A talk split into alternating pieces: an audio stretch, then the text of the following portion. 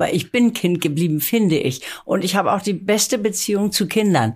Äh, die fragen geradeaus, die fragen direkt, die sind neugierig und äh, lassen dann auch mal zuhören oder beziehungsweise umgekehrt, die hören mir auch richtig zu beim Abitur, das ist ja auch noch so eine Sache. Da bin ich noch ein Jahr vor dem Abitur sitzen geblieben in Deutsch 5. Äh, da stand in Deutsch eine 5. Deutsch eine 5. Da stand unter meinem und nur der einzige Aufsatz, der gewertet wurde, warte, die Heike Dine fantasiert zu viel. Den Papageien, oder Mühner ist er ja in Wirklichkeit. Die Heike Dine Körting ist ja der Mühner. Macht dann immer so, äh, Telefon, Telefon, oder dazu, dazu. Und ich beschwere mich auch immer bei den Jungs und auch bei den Autoren, dass sie dieses arme Viech niemals mal anständig füttern.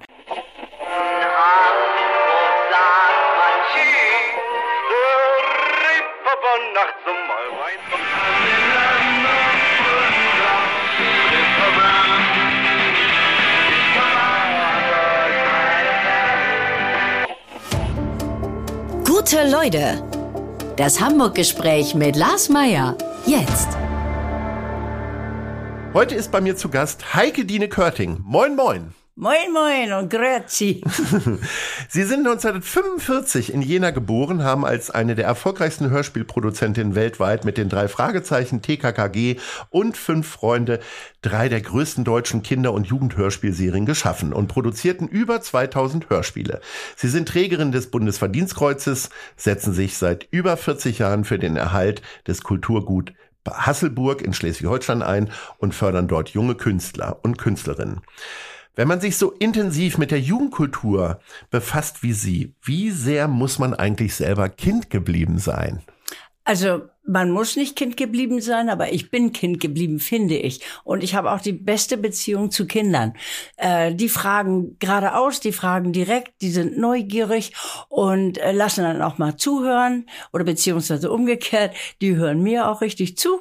Und äh, ich weiß nicht, es ist so eine kindliche Seele, denke ich. Vielleicht glaubt das jeder von sich, dass er Kind geblieben ist, aber irgendwie ja, ich fühle mich immer auch mit meinen Jungs, ich sage ja immer meine Jungs und meine Kinder, äh, die habe ich ja alle die von den Folgen, die Sie gerade erwähnt haben, die waren ja da alle mal 13 oder 14 und äh, sind inzwischen, will ich gar nicht verraten, wie alt, aber auf jeden Offiziell Fall. Offiziell sind die alle immer noch 14. Alle immer noch, genau, immer noch 14. Nee, 15, die sind ja schon tatsächlich 16 sogar.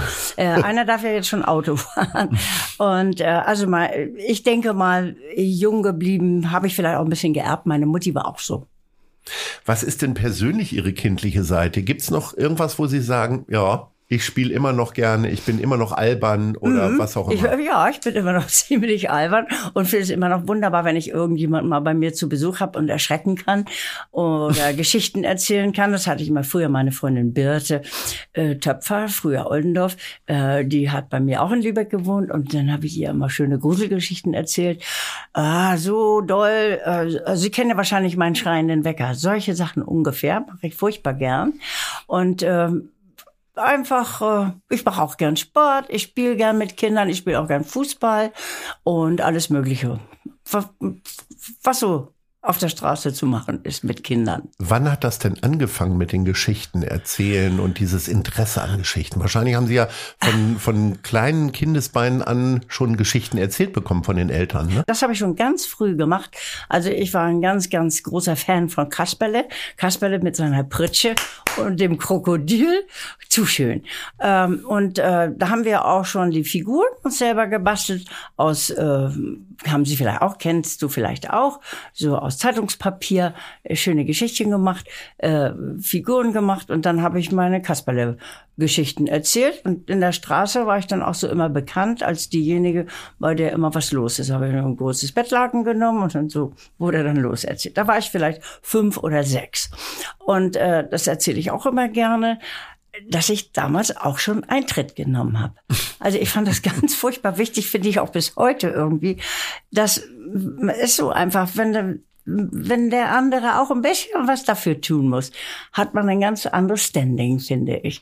Und das war damals auch schon so. Da mussten die Bonbon bringen oder irgendwas. Naja, da war ich so fünf, sechs, sieben ging immer so weiter. Dann habe ich später auch schon in den kleinen Schulzeitungen kleine Berichte geschrieben. Und äh, dann bin ich auch Seglerin. Und im Segelclub war ich dann eine Vergnügungswart irgendwann. Und Was dann macht denn ein Vergnügungswart? Vergnügungswart? Der sorgt immer dafür, dass schön viele Feten gefeiert werden. Damals so Hafenbums hieß das und solche Geschichten konnte ich dann.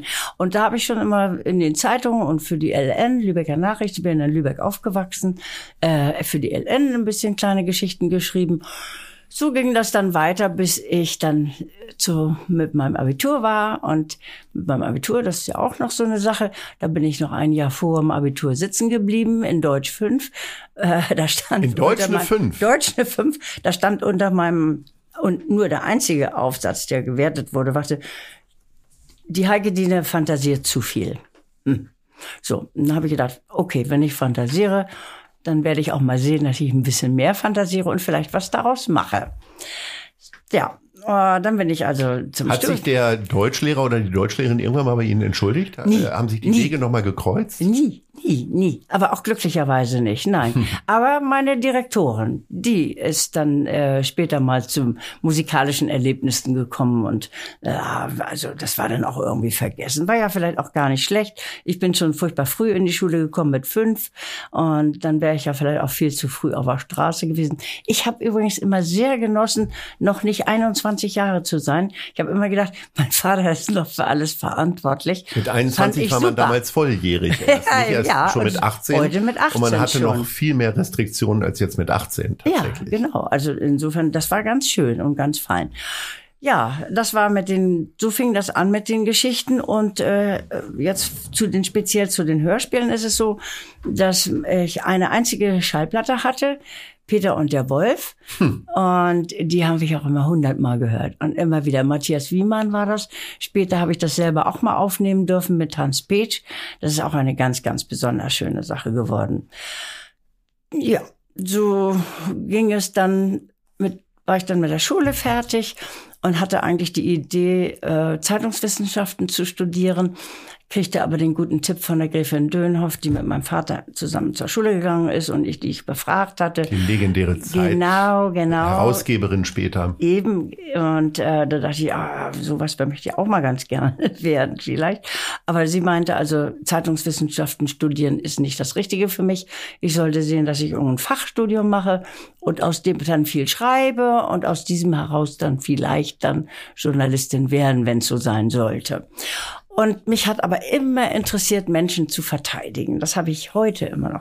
Also selbst wenn jemand angegriffen wird, vielleicht sogar Schuld hat, ich muss immer zusehen, dass ich ihn irgendwie verteidige. Heißt also, dass ich dann dachte, ja, wenn ich was anderes studieren soll oder will, dann wäre eigentlich Jura das Richtige für mich. Und das habe ich auch gemacht. Bin ich erst in Hamburg, dann bin ich äh, für ein paar Semester nach Genf gegangen, weil ich auch gern Französisch, äh, die französische Sprache mochte und habe dann Droit Romain gelernt in äh, Lausanne und in Genf. Und dann kam ich wieder. Und ich, auch in Genf musste ich immer zusehen, dass ich irgendwie ein bisschen jobbe, damit ich über die Runden komme und mir auch vielleicht ein Zimmer leisten kann in der WG. Und Was als ich waren das für Jobs dann? was für Jobs, da habe ich in der, in der äh, Autofabrik gearbeitet mal und habe dann auch äh, unter, äh, Deutschunterricht gegeben, also Nachhilfeunterricht gegeben. Trotz der Apotheken, fünf. ja, Apothekenausfahrer, also eigentlich alles, was an der, in der Uni standen, immer so Zettel hier. Ja, und das Witzigste war einmal, also kriegte man immer so ungefähr zwei Schwiss ähm, Geld oder fünf, wenn es hochkam. Aber dann war man Anschlag Claqueur gesucht. Claqueur, 20 Schweizer Franken die Stunde. Habe ich mich hingesetzt und gerechnet, wenn du jetzt Claqueur machst, acht Stunden, so und so viel, im Monat so und so viel, da kommen ja weit über 1000 äh, Schweizer Franken bei raus. Und ich dann dahin getobt und so. dann durfte ich eine Stunde klatschen. Das war, das, das war's war, schon. Das war's schon. Das war so eine Sendung, so ähnlich wie Wetten das ungefähr. Na, also das habe ich in der Schweiz gemacht. Und wir hintenrum jetzt noch einen Skandal aufgedeckt, dass was? Zuschauer Geld bekommen im öffentlich-rechtlichen Fernsehen in der Schweiz. Ja, nicht? Ja. Ja. Das wusste ich gar nicht. Ja. Hi, aber ist ja auch bestimmt längst verjährt. Ja, das ist, das ja ist verjährt. Über 50 Jahre her. Ja. Aber ich fand es selber irgendwie, war ich natürlich erst enttäuscht, aber irgendwie finde ich das auch ganz lustig. Ja. Ja. So, dann kam ich nach Hamburg zurück und da war ich dann im vierten Semester. Da habe ich dann erstmal noch einen kleinen Laden aufgemacht, äh, gegenüber von der Uni, Klimbim. Ui. Ja, hieß es im ersten Da gab es die Stockwerk. Sendung aber noch nicht. Nein, die gab es da noch nicht. Das, das hieß Klimbim, weil ich eben alles Mögliche an Tüdelkram verkaufte zunächst. Also äh, so ein bisschen Zeug, was ich irgendwo sowieso noch hatte auf dem Boden oder andere Leute mir gaben zum Verkaufen. Aber dann habe ich gemerkt, dass sich das nicht lohnt. Es lohnt sich schon lieber richtige Ware einzukaufen. Und dann bin ich so alle zwei Monate nach England gefahren, habe dann schöne Röcke geholt oder so Bobby Capes oder damals so Trenchcoats. Naja, habe ich jedenfalls einen kleinen Laden auf aufgemacht, im ersten Stock, ganz gegenüber der Mensa. Und äh, ja, da habe ich dann meine Mutti dazu geholt, war eine Freundin von mir, für die ich das eigentlich machen wollte. Die wollte dann nicht so gern und hat meine Mutti Verkäuferin gemacht und äh, sich gefreut, dass sie zum ersten Mal in ihrem Leben auch eigenes Geld verdient. Das war früher noch so mit, gibt Haushaltsgeld, Anschreibbuch. Oh je, ja, gibt's alles nicht mehr. Was es aber gibt, äh, sind die Hamburg-Lieblinge. Da wollen wir jetzt mal kurz einsteigen, bevor wir in dem rasanten Leben äh, weitermachen. Ähm, das ist unsere Schnellfragerunde und daher immer kurz und knapp die Fragen und auch die Antworten. Welches ist Ihr Lieblingsrestaurant? Funkeck. Welcher ist Ihr Lieblingsstadtteil? Eppendorf. Welches ist Ihr Lieblingstheater? Komödie. Welcher ist Ihr Lieblingsort zum Entspannen?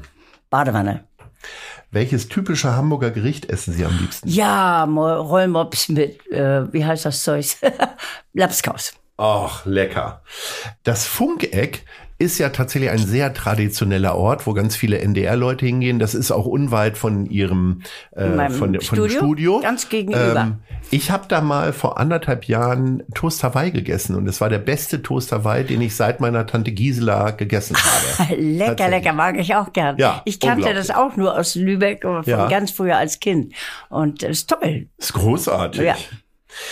Ich habe herausgefunden, dass der Name Heike Diene Heimat und Herrschaft bedeutet. Echt? Ja. Das weiß ich ja nicht mal. Wie verbunden sind Sie denn mit Ihrer Heimat? Also die Heimat ist ja Lübeck. Geboren ja. sind Sie in Jena. Wann ja, waren Sie aber das, das letzte Mal ja nochmal in Jena? Das haben Sie. Aber das habe ich ja nicht mitgekriegt. Da gibt es keine emotionalen Gefühle. Nein, überhaupt nicht, überhaupt nicht. Nur interessant vielleicht so, wenn ich das habe mir erzählen lassen. Und wir sind auch zweimal dahin gefahren und haben mal geguckt. Da ist ja so ein kleines Gut und äh, wie man mir erzählte, habe ich dann tatsächlich äh, bei den Kühen in einer Krippe gelegen. Gab's ja kein Bettchen wie das oder sowas. So sozusagen. ungefähr. Aha. Ja. Und ähm, Heimat ist für Aber Sie Heimat am Ende jetzt Lübeck. Lübeck und eigentlich. Hamburg. Ne? Also Lübeck erst, äh, da bin ich ja aufgewachsen, bi- bis ich zum Abitur kam. Und dann bin ich ja schon gleich nach Hamburg gewechselt. Mein Bruder hatte ja auch seine Firma hier in Hamburg. Dann habe ich zunächst in der Lübecker Straße bei ihm so ein kleines Zimmerchen gehabt. Und äh, ja, ich liebe Lübeck immer noch, aber Hamburg ist natürlich einfach weltoffener, größer, wichtiger, auch für allen Dingen für meinen inzwischen Beruf. Wenn man aus Lübeck kommt, was ist es mehr als Marzipan und das Holstentor? Was man ja Also- so von außen immer so damit Ah, in Lübeck, bringt. Lübeck, die Wagenes, Lübeck, die Türme, die sieben Türme von Lübeck, die konnten wir zum Beispiel von, ich wohnte in Lübeck im Tor der Hoffnung, nennt sich das. Das ist genau gegenüber von der Wagenes und vor uns sind dann da die sieben Türme, so schön. Und dazu haben wir als Kinder auch beigetragen, denn ich kenne die Türme noch, dass ich kenne die Kirchen noch ohne Türme, nur mit so kurzen kleinen Flachdächern, war ja alles zerbombt.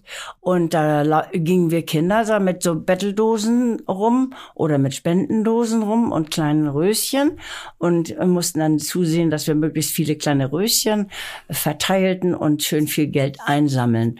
Und äh, sowieso haben die Lübecker ganz, ganz viel Geld dafür gegeben, dass die Türme wieder aufgebaut werden. Also dies bedeutet mir sehr viel.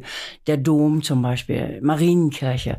Ach, schön immer Heiligabend, entweder im Dom oder in der Marienkirche musste man sich immer entscheiden, was ist schöner. Also das ist besonders schön. Dann natürlich, dass es umgeben ist von Wasser total die Wakenitz, die Trave und von dort aus kommen wir bis nach Ratzeburg und als Segler wurden wir ja oft nach, über Mückenbusch nach Hatzeburg geschleppt.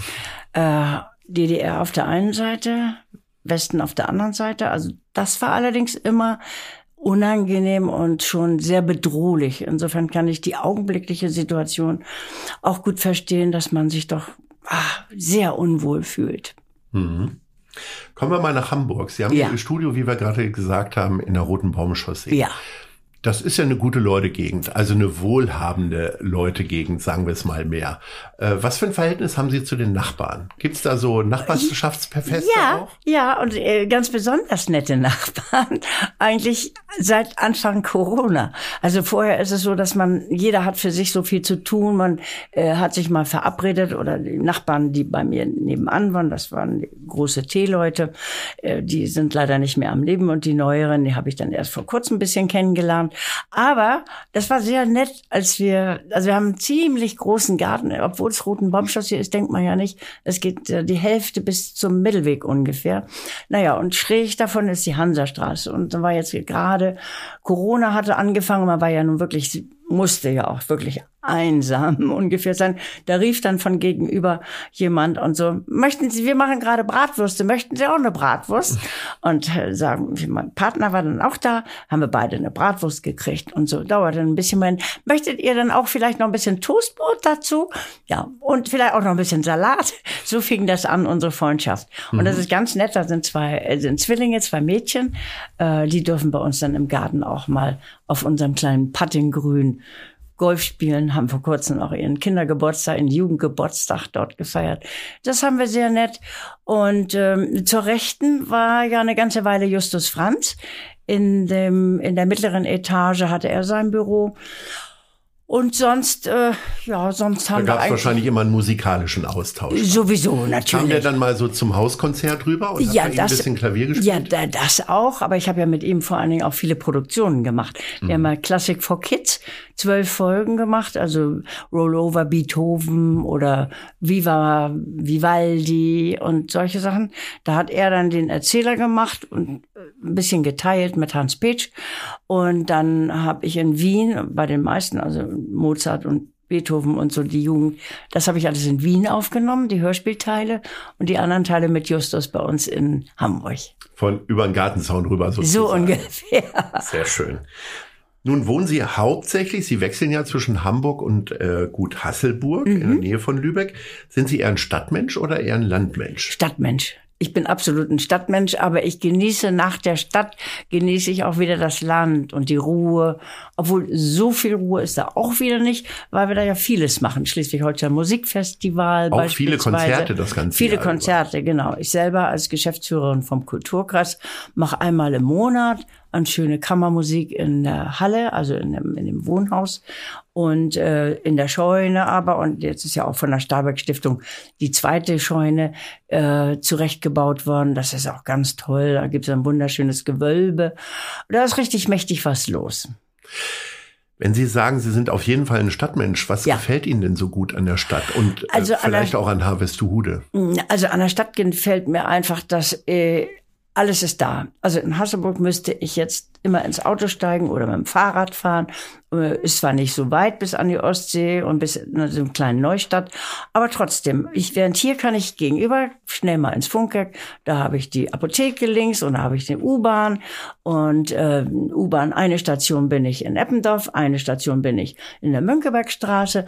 Also das ist ganz wunderbar. Es ist einfach äh, ja, ich liebe die Lebendigkeit und eben auch, dass meine Schauspieler, viele, viele kommen ja aus Berlin und oder sie kommen weiter her geflogen und dann ist natürlich Hamburg die einzige Möglichkeit. Äh, die können nicht immer alle nach, nach aufs Land fahren oder so.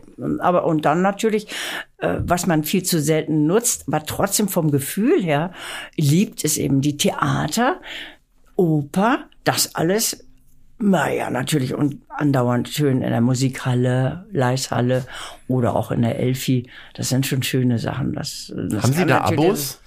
Abos habe ich nicht, nein, aber. Das heißt, Sie wollen sich auch nicht binden. Ich habe äh, gestern Nee, Abend hab noch mit einem Freund gesprochen, Ja. der hat so ein Abo in der Elbphilharmonie.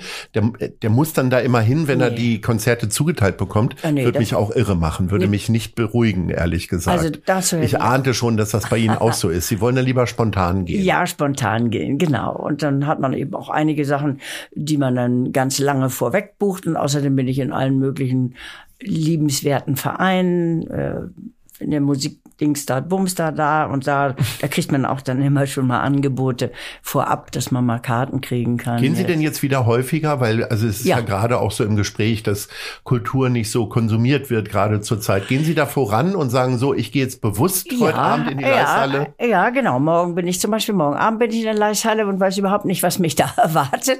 Aber da, ich freue mich jedenfalls drauf. Und äh, ich versuche ordentlich viel zu gehen und mache auch viel Werbung und Reklame und kaufe auch meistens viele Karten äh, und lade dann Menschen ein. Also wenn sie eingeladen werden, kommen sie ja. Das kennen Sie wahrscheinlich auch. Ne? Ja, also durchaus. Ne, Das ist aber auch manchmal so, dass man einfach so viel Angebot hat.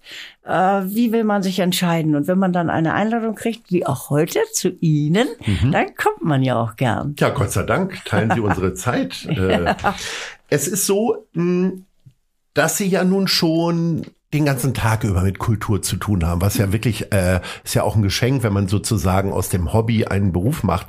Ja. Aber wie sehr können Sie denn dann abschalten, wenn Sie dann in der Leishalle sitzen? Oder hören Sie dann den schiefen Ton und hören Sie möglicherweise, dass das Mikro falsch eingestellt ist? Also nein, das äh, versuche ich zu überhören. Mikro falsch eingestellt ist meistens auch immer nur bei Reden, bei wichtigen Reden. Ja, das geht ja überhaupt gar nicht. Das Feedbacken ist das furchtbar. Äh, Also es ist sehr, sehr selten, dass das mal wirklich anständig klappt. Aber in der Leishalle äh, mit der Musik ist wunderbar. In der Elbphilharmonie eigentlich auch. Äh, da habe ich nichts zu monieren. Gibt es denn andere Bereiche, wo Sie auch entspannen sozusagen? Also ich Ja. würde mir ja jetzt im Zweifelsfall drei Fragezeichen anhören oder auch Klassikmusik Ja, also- zum Entspannen. Was entspannt Sie denn außerhalb dieses beruflichen Badewanne. Kosmos?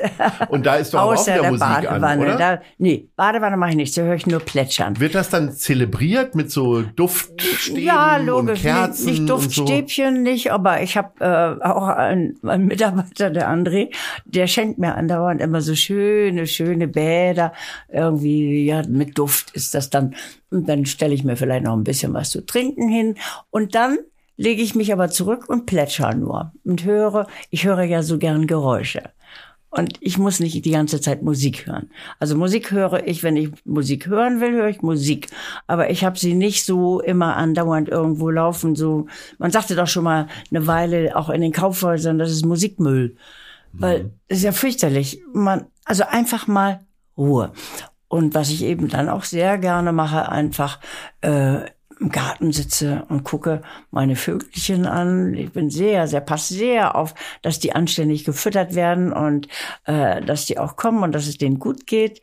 Und habe ich mehrere Vogelhäuser und Sind das so. quasi Ihre Haustiere oder haben Sie noch andere? Haben Sie noch Äh, wir haben Hund, noch Katze? eine Katze und einen Hund hatten wir leider. Oder äh, einen Hund hatten wir glücklicherweise, mein ganzer großer Liebling. Und der ist aber dann schon nach neun Jahren gestorben. Und das war so schmerzlich, ist bis heute noch so schmerzlich, dass ich mir nie wieder einen Hund anschaffen werde. Aber ich darf andauernd die Hunde von Freunden mal eine Woche pflegen, wenn die irgendwo hinfliegen. Ja, müssen. die haben ja auch tüchtig Auslauf, sowohl in Hamburg als auch in Genau, genau. Ne? Aber wir haben eine Katze, unsere Katze Mitschmosch. Und dann haben wir ganz besonders bezaubernde kleine weiße Enten, chinesische Haubenenten. Die haben alle so einen großen Puschel auf dem Kopf.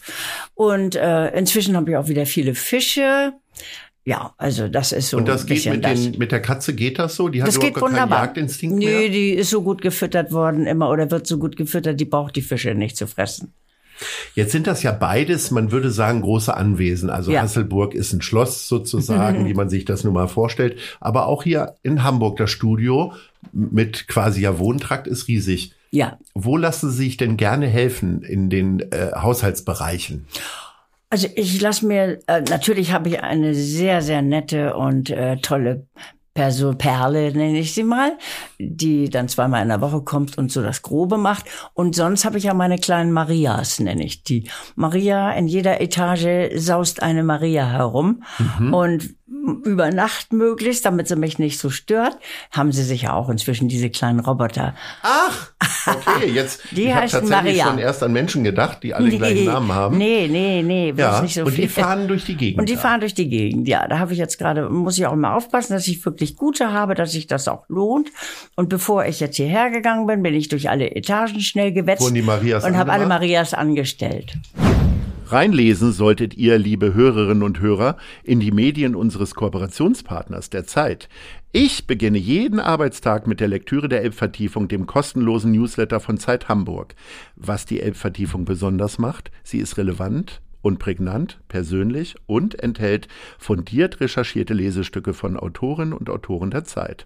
Alle wichtigen Infos rund um Hamburg gibt's auf www.zeit.de slash Elbvertiefung oder von montags bis freitags um 6 Uhr im E-Mail-Postfach. Klickt mal rein. So, wir stellen jetzt auch mal was an, nämlich die Fragen der anderen Leute. Und da wollen wir mal wissen, ähm, was die denn für Fragen haben. Hören wir mal rein. Liebe Frau Körting, mein Name ist Melanie Leonhardt und ich bin Sozialsenatorin in Hamburg. Ich hätte zwei Fragen an Sie. Die erste Frage, die mich schon lange bewegt, ist, was war das schwierigste Geräusch, was Sie je haben für ein Hörspiel produzieren oder erdenken müssen? Und äh, die zweite Frage ist, wenn Sie ein Hörspiel nochmal neu oder erstmals produzieren könnten, wenn die Rechte es zuließen, welches wäre das? Vielen Dank und eine gute Woche noch.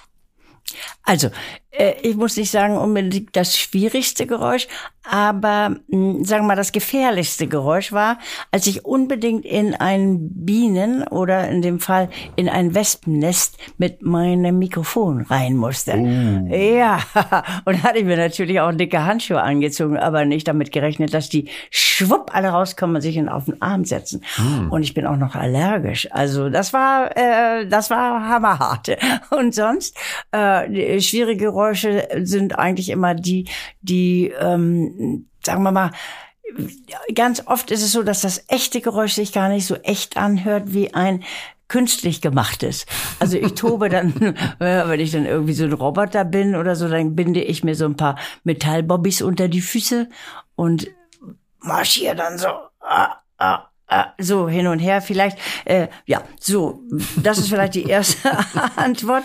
Und äh, das zweite wäre, äh, dass es mir ganz, ganz, ganz schade ist, dass ich nie an äh, Geschichten von Erich Kästner verwirklichen durfte oder konnte, weil die Rechte längst anderswo waren.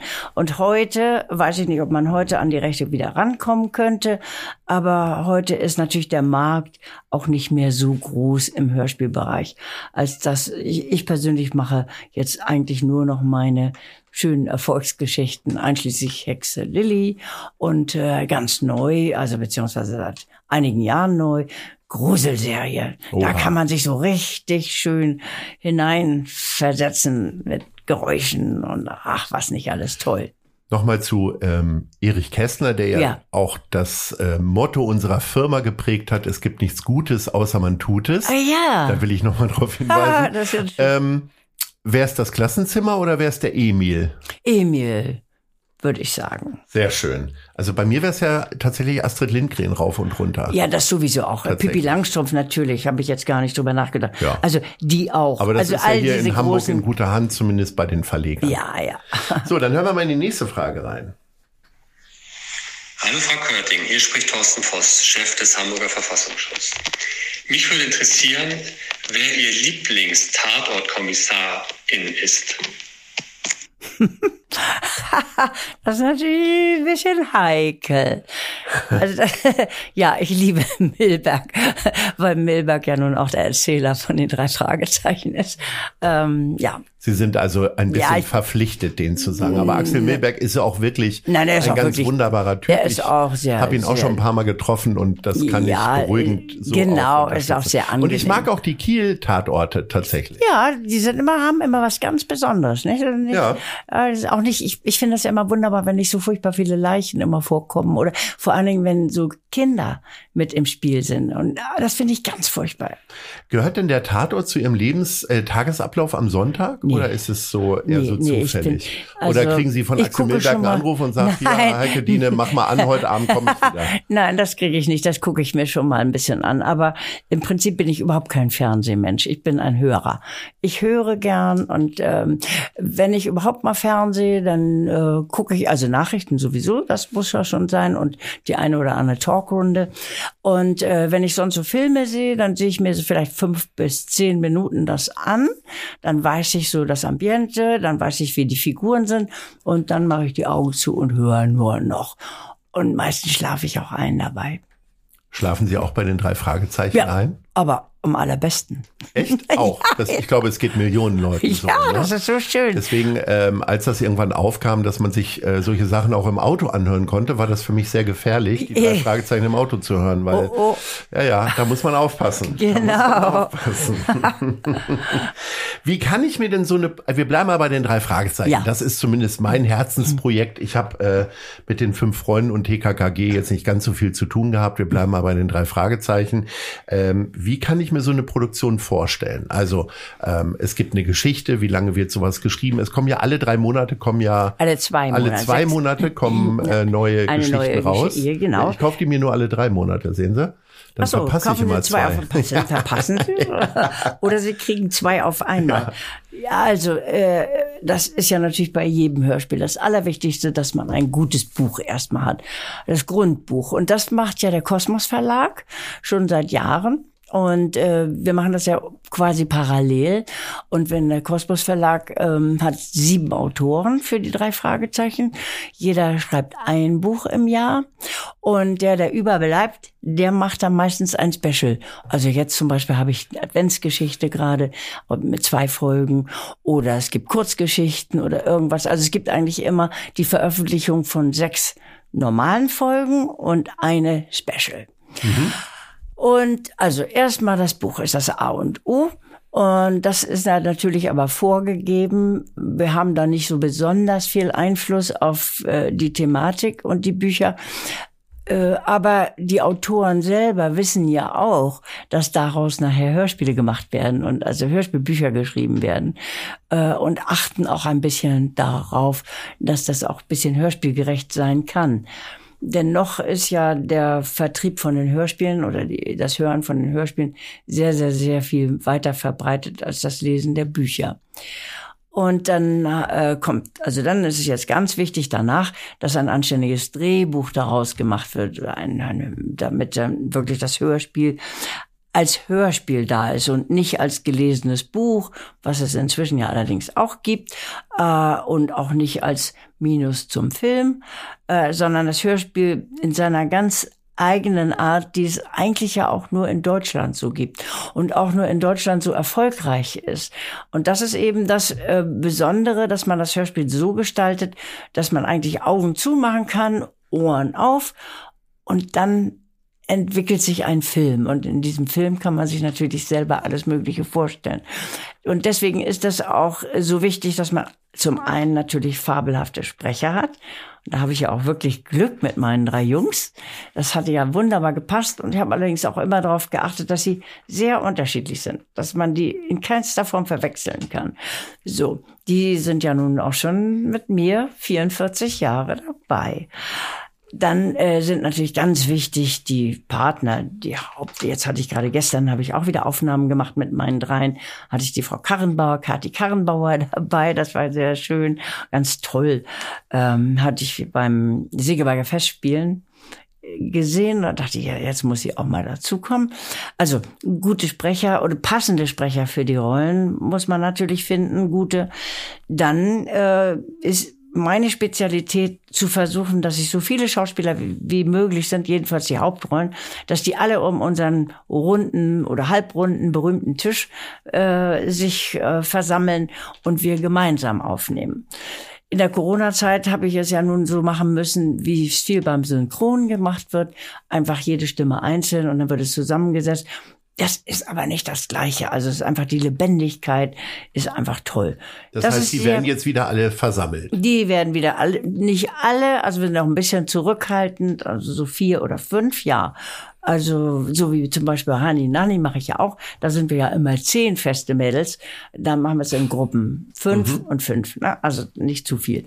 Äh, ja, also die Sprecher sind sehr wichtig, dass sie auch wirklich für die Rolle passen und dass man ihnen auch das glaubt.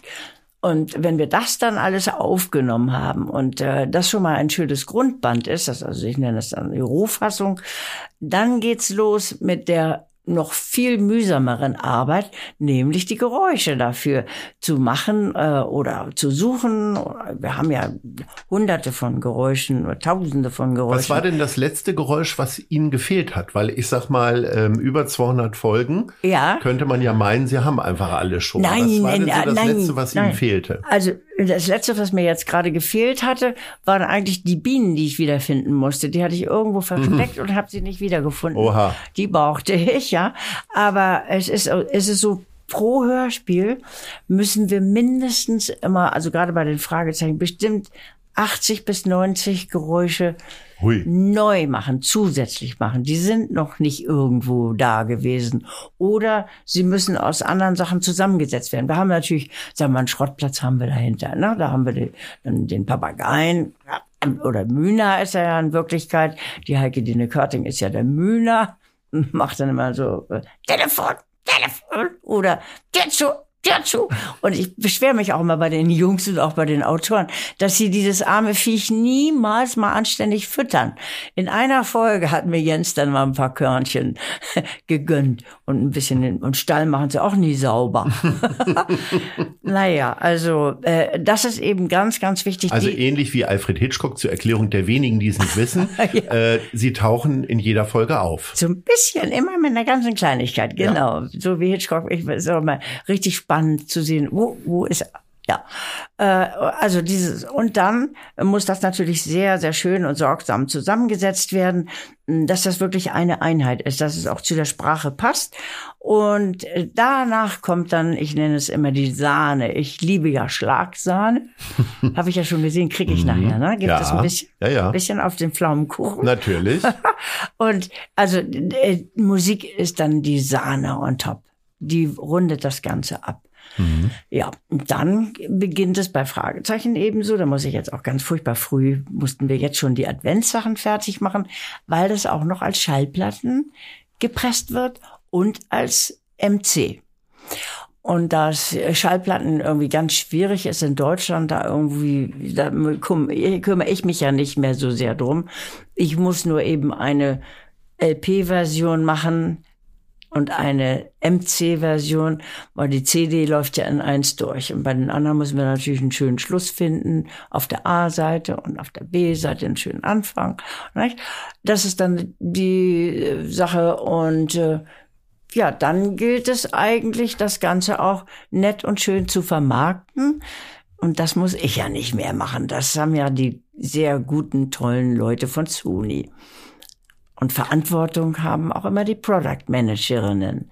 Also ich selber bin so ein kleiner Sputnik.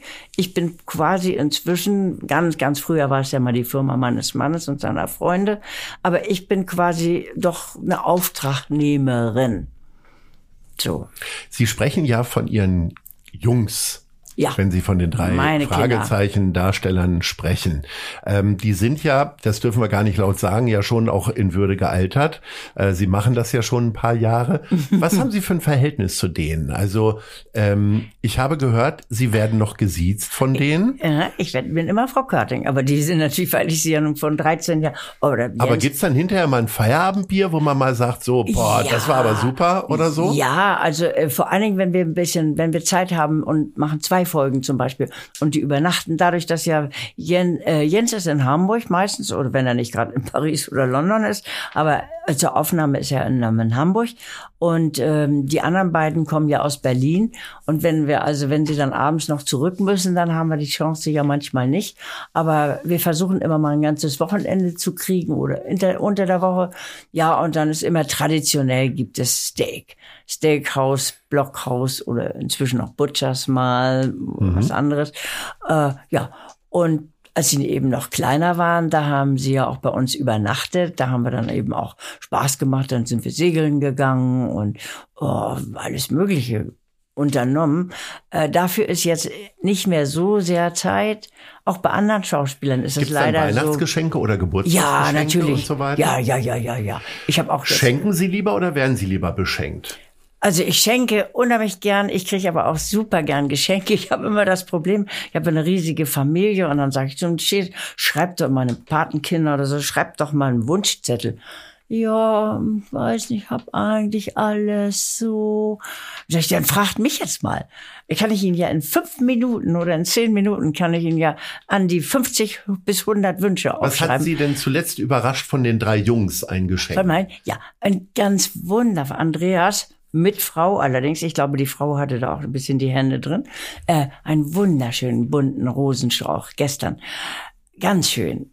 Rot und rosa und lila und alles durcheinander. Das war für mich eine ganz, ganz große Überraschung. Jens wurde, äh, Andreas wurde abgehoben. Ich wunderte mich, dass er nicht so schnell weggegangen ist wie die anderen. Und sagte, nee, ich muss noch ein Momentchen warten. Ja, und dann kam seine Anna oh, mit dem von ihnen beiden besorgten. So ein, so ein Strauß. Herrlich. Wunderschön. Habe ich mich ganz doll gefreut. Haben Sie denn eine Lieblingsfolge? Ich sag mal, die Folgen sind ja auch ein bisschen wie Kinder und man darf ja keine Lieblingskinder haben. Aber was ist denn so die Folge, wo Sie sagen, boah, die kann ich mir immer wieder anhören. Die will ich, da will ich auch nichts dran verändern. Äh, ja, also da ist es einfach für mich das eigentlich das erste, was ich gemacht habe. Äh, das war die kleine Seejungfrau. Das ist für mich äh, so mein Erstlingswerk gewesen und ich kann mich jetzt heute noch, ich sehe mich noch hinter der Scheibe sitzen, Hans Pitsch auf der anderen Seite, das Manuskript ja geschrieben und jetzt spricht er plötzlich den Text. Das war wie Musik, das war eine Offenbarung für mich. Und ähm, das ist einfach so, was war dieser erste Moment und ja, der ist natürlich dann auch immer noch geblieben, aber das ist so. Und dann sind's dann immer die Folgen, an denen man gerade arbeitet. Jetzt haben wir ja gerade, ganz wunderbar, habe ich Ihnen auch schön mitgebracht, den Kristallschädel gemacht. Äh, Folge 217, da sind wir jetzt gerade aktuell. Genau, die Folge. Was ist denn so die neueste Errungenschaft eigentlich dann? So, also haben die Jungs ein Handy? Ja, das haben die. Also auf jeden Fall haben sie ja ein Auto. Ne? Und glücklicherweise Auf die einmal Freundin dürfen die wieder mit abgelegt. jungen Jahren Auto Was? fahren. Auf einmal Ja, dürfen die ja, mit jungen Jahren Auto Ja, fahren. dürfen die, dürfen die. Sie sind schon ein bisschen, sie werden ja dann immer heimlich ein bisschen älter. Ja, Also okay. ein, zwei Jahre älter. Nicht? Und äh, aber das Schöne ist eben, dass sie auch noch, deswegen machen sie jetzt, früher hatten sie ja immer die Telefonlawine. Und jetzt können sie auch mal so eine Videolawine machen oder eine, eine Handylawine. Das ist auch sehr nett. Das Gespräch, was wir hier aufnehmen, ist ja nicht nur im Radio zu hören, sondern auch im Podcast. Aha. Inwiefern hat denn dieser Podcast-Boom möglicherweise auch Ihren Produkten geholfen? Das weiß ich wirklich nicht. Ich weiß nur, dass ich furchtbar viel gefragt werde nach Podcasts. Heute Abend soll ich schon wieder irgendwo was machen. Und, aber nee, das muss ich nicht immer zu. Äh, mach gerne jetzt. äh, Bob hat mich auch gestern um einiges gefragt. Er macht ja diesen Bobcast, den Haschimitenfürsten. Mhm. Ja. Haben Sie mal gehört? Ja. Herrlich, herrlich. Oh. äh, also das weiß ich selber nicht. Ich weiß auch überhaupt nicht so genau. Dadurch, dass ja jetzt nicht mehr so viel CDs oder LPs oder sowas verkauft werden, sondern vieles im Streaming kommt, weiß ich überhaupt nicht so wirklich Bescheid mehr. Früher kriegte man ja immer so eine, Ab eine Abrechnung, da stand dann drin so und so viele CDs oder irgendwas.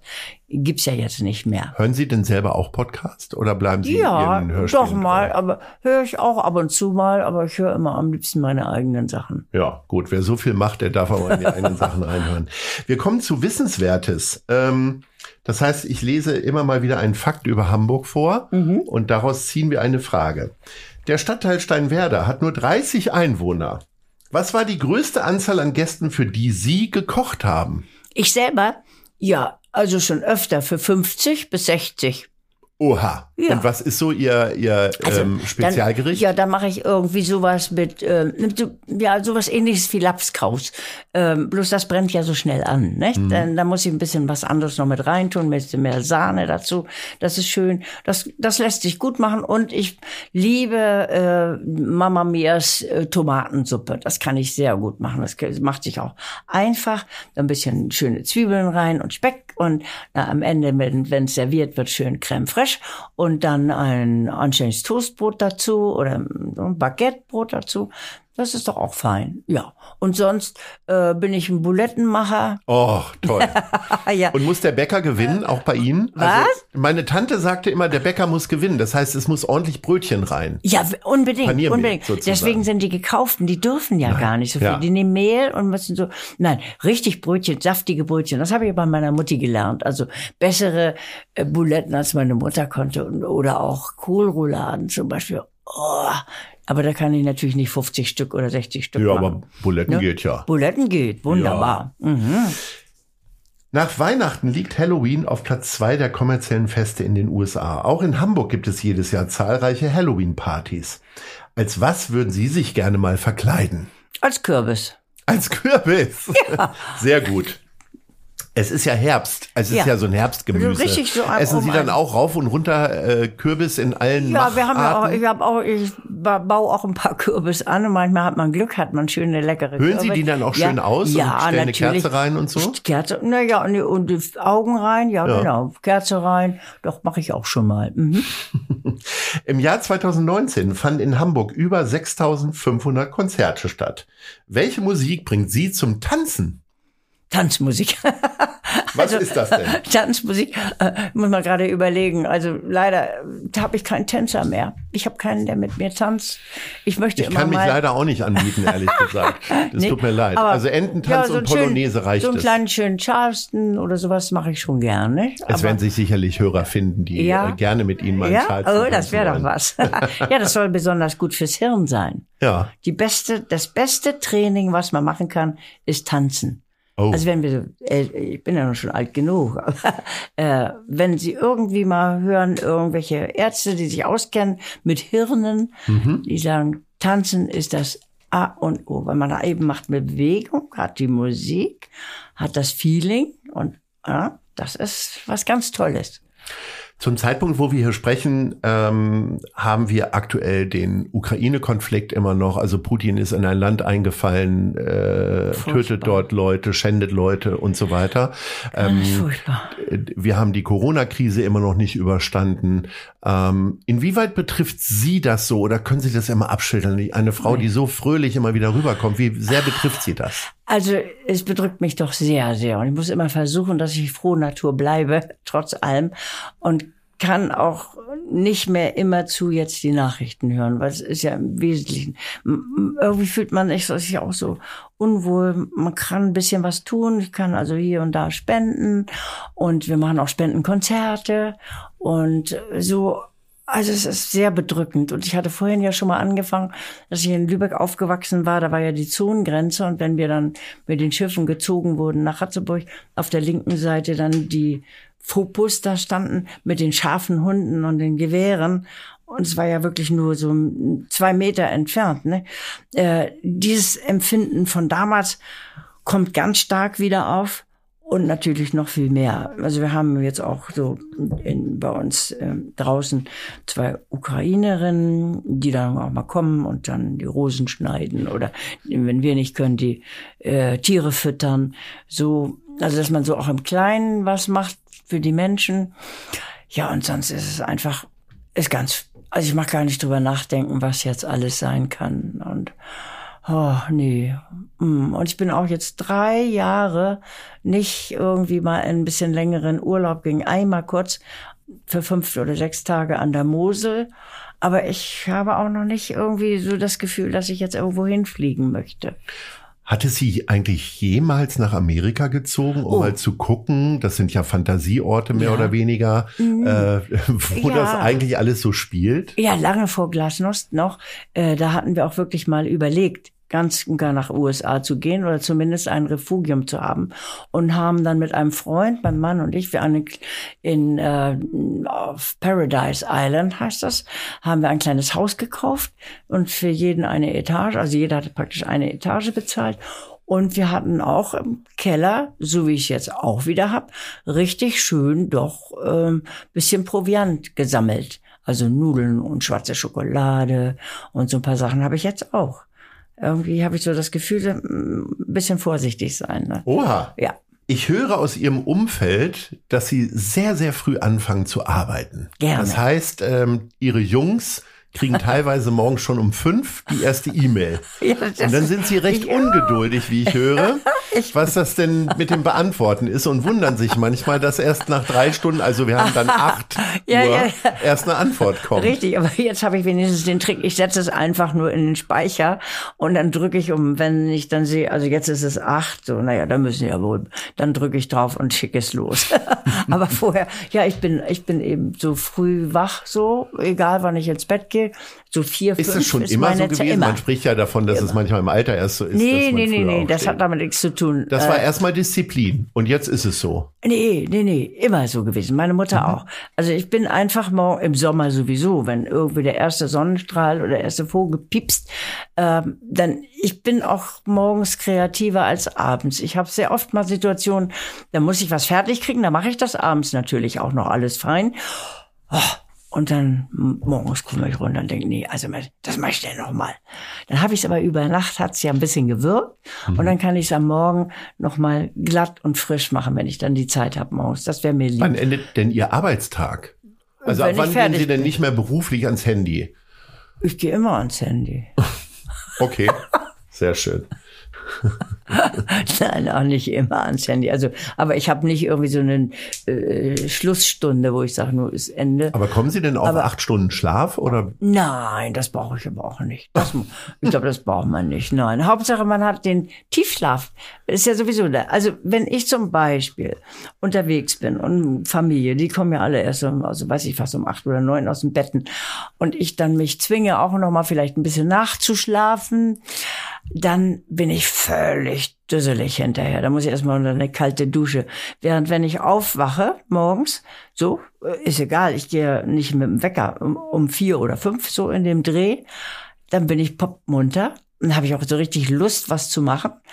Und ähm, ja, dann ist es natürlich auch sehr schön. Findet sich denn dann schon jemand zum Frühstück oder frühstücken Sie dann Nein? Frühstück, nö, Frühstück gibt's dann auch noch nicht. Dafür ist nicht Zeit. Ah, Ein das schön ist dann tatsächlich erst um acht. Nee, erstmal so. ja, neun oder zehn oder so. Oh. Ein, äh, einen kleinen Kaffee natürlich, das gehört dazu. Und meistens muss ich auch immer zusehen und denken, oh Gott, jetzt ist gleich acht oder neun, jetzt könnte jemand kommen, schnell raus aus dem Bademantel, weil ich normalerweise eben dann mache ich vielleicht frische Dusche schnell und dann Bademantel über und äh, ja, und das mache ich so lange, bis dann der Erste kommt, dem ich gegenübertreten muss.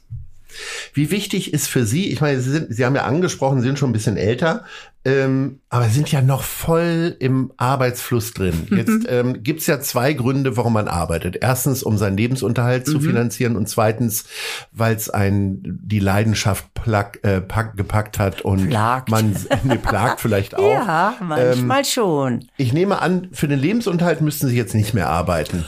Was Naja, für den, äh, dafür doch, also äh, dafür muss ich schon auch noch arbeiten. Denn wie Sie schon sagten, haben wir ja zwei große Sachen zu unterhalten oder ich zwei große Sachen zu unterhalten. Mein Mann ist ja leider schon vor sechs Jahren gestorben. Und ich bin da dafür allein verantwortlich, alles. Und äh, das ist schon ganz schön gewaltig, was man da reintun muss.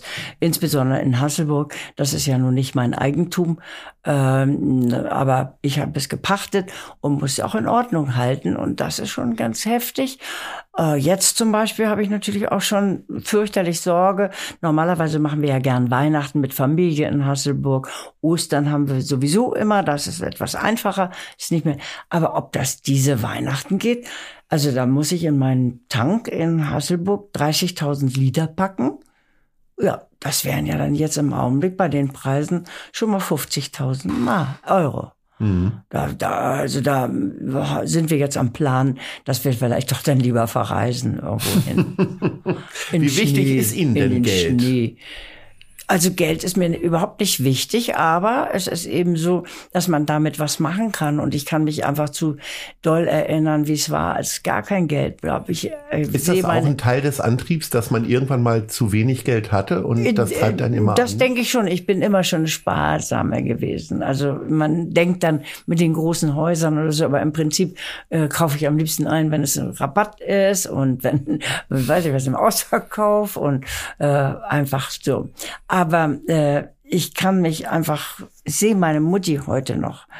an der Bushaltestelle stehen. Wir waren ja nur drei Kinder und einkaufen und die Hände mit dem Capri-Netz da eingeschnürt.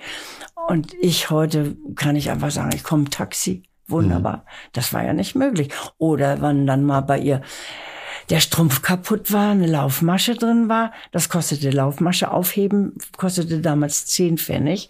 Das war aber was, ne? Mhm. Also das weiß ich schon, das kann ich schon erinnern und auch erinnern, wie meine Mutti dann zum Arzt gegangen ist und ähm, dann Erkältung vorgetäuscht hat, eine schlimme, damit sie Hustensaft verschrieben kriegt und wir das dann als Stadtmarmelade aufs Brot kriegten. Ui. Oder ja, und oder mein Bruder Uwe, der so Angst hatte, der so ähnlich wie das bei Heidi war, der dann die Brötchen unterm Bett immer versteckte, weil er Angst hat, es gibt irgendwann nichts mehr zu essen. Ne? Das weiß ich schon. Und ich habe auch, als wenn andere Kinder heute einen Lutscher in den Mund kriegen oder so, dann gab es für mich eben ein kleines Stückchen Steckrübe. Ne? Oder ein Steckrübenstängel gab's dann. Was ist denn für Sie heute Luxus? Also wo sagen Sie, okay, da gebe ich jetzt gerne Geld für aus, weil das tut mir gut und das finde ich schön. Sind das eher so Shopping-Sachen oder ist das Shopping eine Essensspezialität? Ist es das Steakessen mit den Jungs oder? Ja, also was ich im Augenblick immer gerne mache, das kann man aber nicht so oft, dass, damit es nicht so, äh, ja, das, was ich letzte Mal gemacht habe mit meinem wunderbaren Freund Jürgen Thormann, mit dem Schauspieler, äh, da sind wir dann Hummer essen gegangen. Mhm. Äh, das finde ich herrlich und dann kriegt man auch schon die Hummerschürze um, dass man sich nicht so schmutzig macht. Das sieht ja schon hübsch aus und hat was zu tun und zu klopfen. Das ist was ganz besonders Schönes, was ich genieße und dann auch mir danach noch ein bisschen was, ein schönen Leckerli, ein Eis oder sonst was spendieren kann. Ähm, aber sonst habe ich eigentlich nicht irgendwie was, was ja, ein schönes Auto. Also wichtig ist mir ein großes, sicheres Auto. Mein Vater ist selber beim Autounfall ums Leben gekommen, als er seinen großen Mercedes zur Werkstatt bringen musste und beim kleinen BMW unterwegs war. Das verfolgt mich in meinem Leben schon und deswegen bin ich eine Weile überhaupt nicht Auto gefahren. Aber jetzt will ich würde ich nicht mehr mich in so ein wie früher in mein Fiat 500 oder in Mini setzen. Jetzt brauche ich schon eine Limousine, von der ich weiß, wenn ich da irgendwie mal anbumse, dass ich das, das überleben kann. Ich möchte gerne noch ein bisschen. Ja, und deswegen sind wir schon beim Ausblick. Aha. Wir sind am Ende unseres Gesprächs. Oh je. Ähm, und da kommen immer zwei Fragen. Wo sehen Sie sich in fünf Jahren? Also im Prinzip, wenn man mich noch möchte und wenn ich noch äh, gewünscht werde und wenn ich so schön gesund bleibe, wie ich jetzt bin, dann sitze ich da, wo ich jetzt sitze. In Hier nochmal bei uns im Studio. An meinem Tisch, an meinem Stühlchen, am Mischpult. Wo sehen Sie Hamburg in fünf Jahren? Also ausgeweitet, immer weiter ausgeweitet. Es ist ja unglaublich, was sich alles tut. Da an den neuen Gebieten äh, habe ich jetzt mein, mein äh, Neffe ist ja selber Ingenieur und Architekt und da kriege ich auch mit, was da alles jetzt gebaut wird und gemacht wird. Also ich sehe äh, Hamburg als noch größere Hauptstadt und ich finde einfach Hamburg ist fantastisch. Fantastisch war auch unser Gespräch, Frau Körting. Das war eine große Ehre, dass Sie sich die Zeit genommen Danke. haben. Ich hoffe, es war weder für Sie verschwendete Zeit noch für unsere Hörerinnen und Hörer. es hat mir große Freude bereitet und ich bedanke mich recht herzlich und sage Ahoi. Ahoi, ich freue mich. Das war gute Leute. Das Hamburg-Gespräch mit Lars Meier. Von der Gute-Leute-Fabrik, der Szene Hamburg und dem Zeitverlag. Folgt dem Hamburg-Gespräch als Podcast auf allen bekannten Streaming-Plattformen. Jeden zweiten Montag neu.